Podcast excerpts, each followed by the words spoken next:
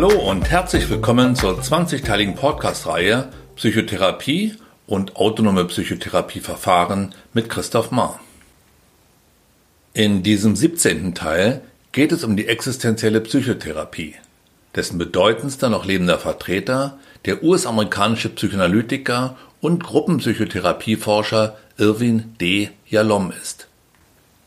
Wenn von der existenziellen Psychotherapie die Rede ist, dann sind insbesondere zwei Personen zu nennen.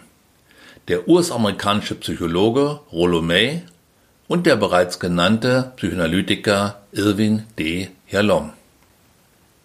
Letzterer ist seit den 1990er Jahren einer breiten Öffentlichkeit vornehmlich durch seine zahlreichen Romane bekannt geworden, wie beispielsweise Und Nietzsche weinte oder Die rote Couch. Sein persönliches Lieblingswerk jedoch, in das über viele Jahre sein Herzblut einfloss und das die zentralen Erkenntnisse und Erfahrungen seiner Arbeit enthält, trägt den Titel Existenzielle Psychotherapie. Hören wir Jalom selbst. Existenzielle Psychotherapie ist ein dynamischer Zugang zur Therapie, der sich auf die Gegebenheiten konzentriert, welche in der Existenz des Individuums verwurzelt sind. Dieser Therapieansatz ist kein eigenständiges, durch spezifische Methoden und Interventionen definiertes Psychotherapieverfahren, sondern zeichnet sich durch sein Menschenbild aus. Krankheiten Probleme und sonstige Dysfunktionen entstehen der existenziellen Theorie zufolge aus einem Mangel an Authentizität, dem ehrlichen Austausch mit sich selbst und der Umwelt gegenüber. Mit anderen Worten, eine drastische Gleichgewichtsstörung bezüglich der Aufrichtigkeit zwischen dem Innen und dem Außen eines Menschen wird als das Kernproblem betrachtet. Diese Gleichgewichtsstörung führt dazu, dass wirkliche Erfüllung im Leben fehlt und liegt zahlreichen Krankheiten, problemassoziierten Zuständen und Abhängigkeiten zugrunde. Vor diesem Hintergrund ist die primäre Zielrichtung der existenziellen Psychotherapie weniger die Befreiung von Symptomen, auch wenn das ein erfreulicher Nebeneffekt sein kann, als vielmehr dem Betreffenden zu helfen, seine Person zu bejahen und seine eigenen Möglichkeiten zu befreien. Es geht darum, das Innere nach außen zu bringen. So wird ein Prozess angestoßen, der idealerweise zu persönlicher Erfüllung führt. Der Betreffende kann fortan ein Leben leben, in dem er sich selbst wiedererkennen kann. Bei der existenziellen Therapie stehen das Reifen und Wachsen im Zentrum und eine Vertiefung der Existenz durch eine Auseinandersetzung mit den Grundgegebenheiten menschlichen Lebens. Jalom spricht von vier fundamentalen Tatsachen der Existenz. Tod, Einsamkeit, Sinnlosigkeit und Freiheit, die in die tiefsten Strukturen menschlichen Daseins eingreifen und die, wenn wir uns mit ihnen wirklich und umfassend auseinandersetzen, große Angst auslösen können. Hören wir ein weiteres Mal Jalom.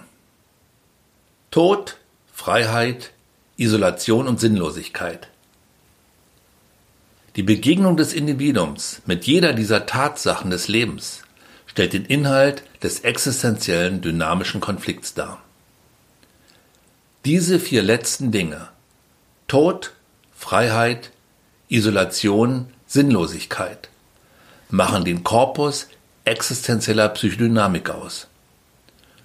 Sie spielen eine außerordentlich wichtige Rolle auf jeder Ebene der psychischen Organisation des Individuums und haben höchste Bedeutsamkeit für die klinische Arbeit. Diese vier grundlegenden Tatsachen der Existenz sind eng miteinander verwoben und spielen im Leben eines jeden Menschen eine dominierende Rolle. Ihre Beachtung und gegebenenfalls die isolierte Bearbeitung einer der vier existenziellen Tatsachen kann bei spezifischen Problemstellungen zuweilen der zentrale Aspekt einer therapeutischen Behandlung sein. Im Rahmen von Selbstverwirklichung, Wachstum und Persönlichkeitsentwicklung kommt der existenziellen Perspektive und einer Auseinandersetzung mit ihren Bestandteilen eine Schlüsselfunktion zu. Da sich die existenzielle Psychotherapie nicht durch ein spezifisches Vorgehen auszeichnet, sondern durch eine bestimmte Haltung und eine fokussierte Auseinandersetzung mit den eben genannten grundlegenden Tatsachen der Existenz, ist jede Therapie, die sich mit diesen Themen auseinandersetzt, genau genommen existenzielle Psychotherapie. Dass der Tod, die Einsamkeit und die Sinnlosigkeit Angst auslösen können, ist offensichtlich. Jedoch wird die Verbindung von Freiheit und Angst oft erst auf den zweiten Blick erkennbar. Freiheit bedeutet, sich vollkommen frei für oder gegen etwas entscheiden zu können. Die Freiheit zeigt mehr als alles andere, dass jeder Mensch letztlich für sich selbst verantwortlich ist und dieser Verantwortung auch nicht entkommen kann. So äußerte sich auch einst Jean-Paul Sartre. Der Mensch ist zur Freiheit verurteilt. Bei der existenziale Freiheit geht es um unser Wollen und Handeln, um das für sich selbst entscheiden. Es geht darum, vollends zu sich selbst und seinen Anlagen zu stehen, sich seinem Selbst zu öffnen, um authentisch seinen ureigenen Weg zu gehen und sich zu einem Menschen der Größe zu entwickeln, derer man grundsätzlich fähig ist. Die Gestaltung eines solchen Lebens lässt sich nur verwirklichen, wenn wir uns die Frage beantworten, was will ich für mich? Die Antwort auf diese Frage muss jedoch vollkommen geläutert sein von Ansprüchen Dritter und den vermeintlichen Vorgaben und Anforderungen der Gesellschaft. Befreit vom Sollen, damit wir uns geradewegs unserem Wollen zuwenden können. Das reine, unbeirrte und aufrichtige zu sich selbst stehen und somit die ganze Last der Verantwortung für das eigene Leben zu tragen, umfassend zum Urheber seiner selbst zu werden, kann mehr Angst auslösen als die anderen Tatsachen der Existenz. In vollkommener Übereinstimmung mit uns selbst und unserem Tun zu sein, ist eine Reise ins Ungewisse, in eine Welt, die dem Bewusstsein noch nicht bekannt ist. Ein Dasein zu vollziehen, in dem wir vom lebendigen Strom unserer Seele mitgerissen werden, ist immer auch mit der Möglichkeit verbunden, dass vieles von dem, was uns bisher Halt und Orientierung gegeben hat, verloren geht, inklusive der Menschen, die uns in unserem bisherigen Leben wichtig waren. Der Mensch ist das einzige Geschöpf, das lügen kann und dies auch regelmäßig tut, vor allem sich selbst gegenüber. Er ist Lügner und Belogener in einer Person. Und genau hier, in der Aufhebung dieser nur dem Menschen möglichen Verhaltensweise, liegt die größte Hürde auf dem Weg, den wir gehen müssen, um die Bürde der Freiheit uneingeschränkt tragen und die vollkommene Verantwortung für das eigene Leben anerkennen zu können.